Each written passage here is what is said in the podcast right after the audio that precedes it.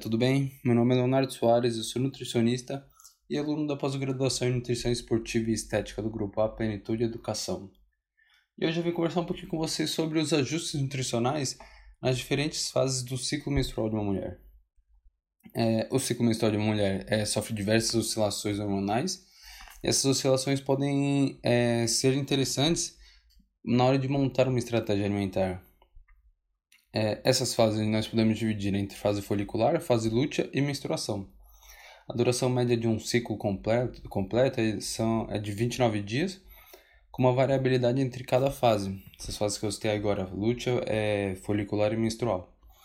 Sendo que a menstrual, a menstruação, ela é caracterizada pelo período onde ocorre o sangramento e é considerado o primeiro dia do ciclo menstrual.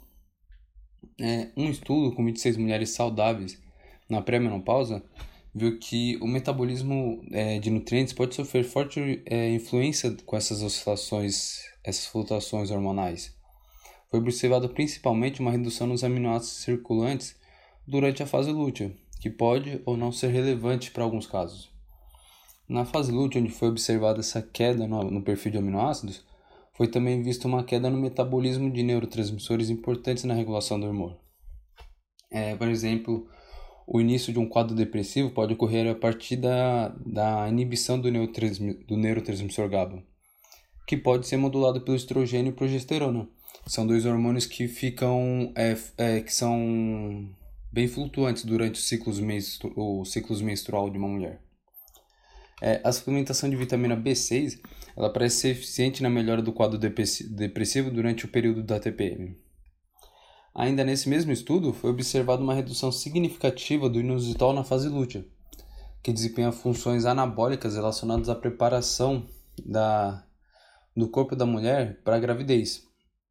É, esse inositol ele é produzido no corpo a partir da glicose, e talvez a falta do, do aporte adequado nas concentrações de glicose frente a essa maior demanda possa ter causado essa queda na, nas concentrações de glicose. Então, talvez essa informação seja interessante para as mulheres que estão com a intenção de engravidar. Então, consumir um aporte adequado de glicose pode ser interessante para essas mulheres. É, as mulheres é, já têm uma maior tendência, já estão mais propensas a uma deficiência de ferro, ou até mesmo uma anemia, por conta do período menstrual, conta da, da menstruação, que é aquele sangramento.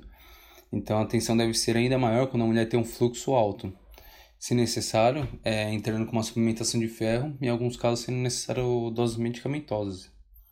Agora, falando de uma forma geral, é, a vitamina D ela parece ser eficiente em amenizar os sintomas da TPM, é, como dores nas costas, cólicas e até mesmo em regular o ciclo menstrual mais tardio em algumas mulheres.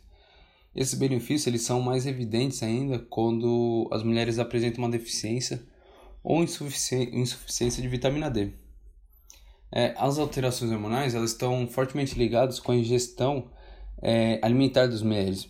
Um estudo viu que na, na, no período pré-ovulatório, que é um pouquinho antes da, de entrar na fase lútea, as mulheres apresentam uma menor ingestão alimentar e nessa fase as mulheres também é, apresentam um aumento do, do desejo sexual. Os, os pesquisadores desse estudo eles correlacionaram isso com um mecanismo que promove o acasalamento, dando tempo e prioridade é, para que a mulher busque um parceiro para realizar a fecundação.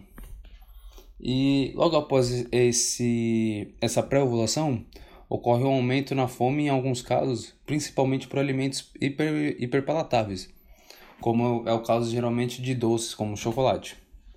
É, uma estratégia bem interessante de se utilizar aqui é aumentar o consumo calórico para o nível basal, que é quanto o corpo precisa para se manter, então você não vai nem para frente nem para trás, você mantém o que tem ali.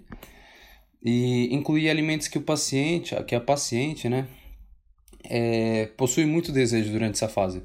Isso é muito útil para gerar maior adesão da paciente. E já que é melhor manter os resultados já obtidos do que passar uma semana inteira comendo compulsivamente e correndo o risco de, de perder o que já havia conquistado ou até mesmo desanimar do processo, né? É, então é isso, galera. Tentei colocar o máximo de conteúdo aqui para vocês, mas na revista Go Ahead Nutrition é, eu estou falando mais amplamente e de, de forma mais detalhada sobre o assunto. Então eu convido vocês a irem lá ler meu artigo e espero que tenham gostado e até uma próxima. Beijão!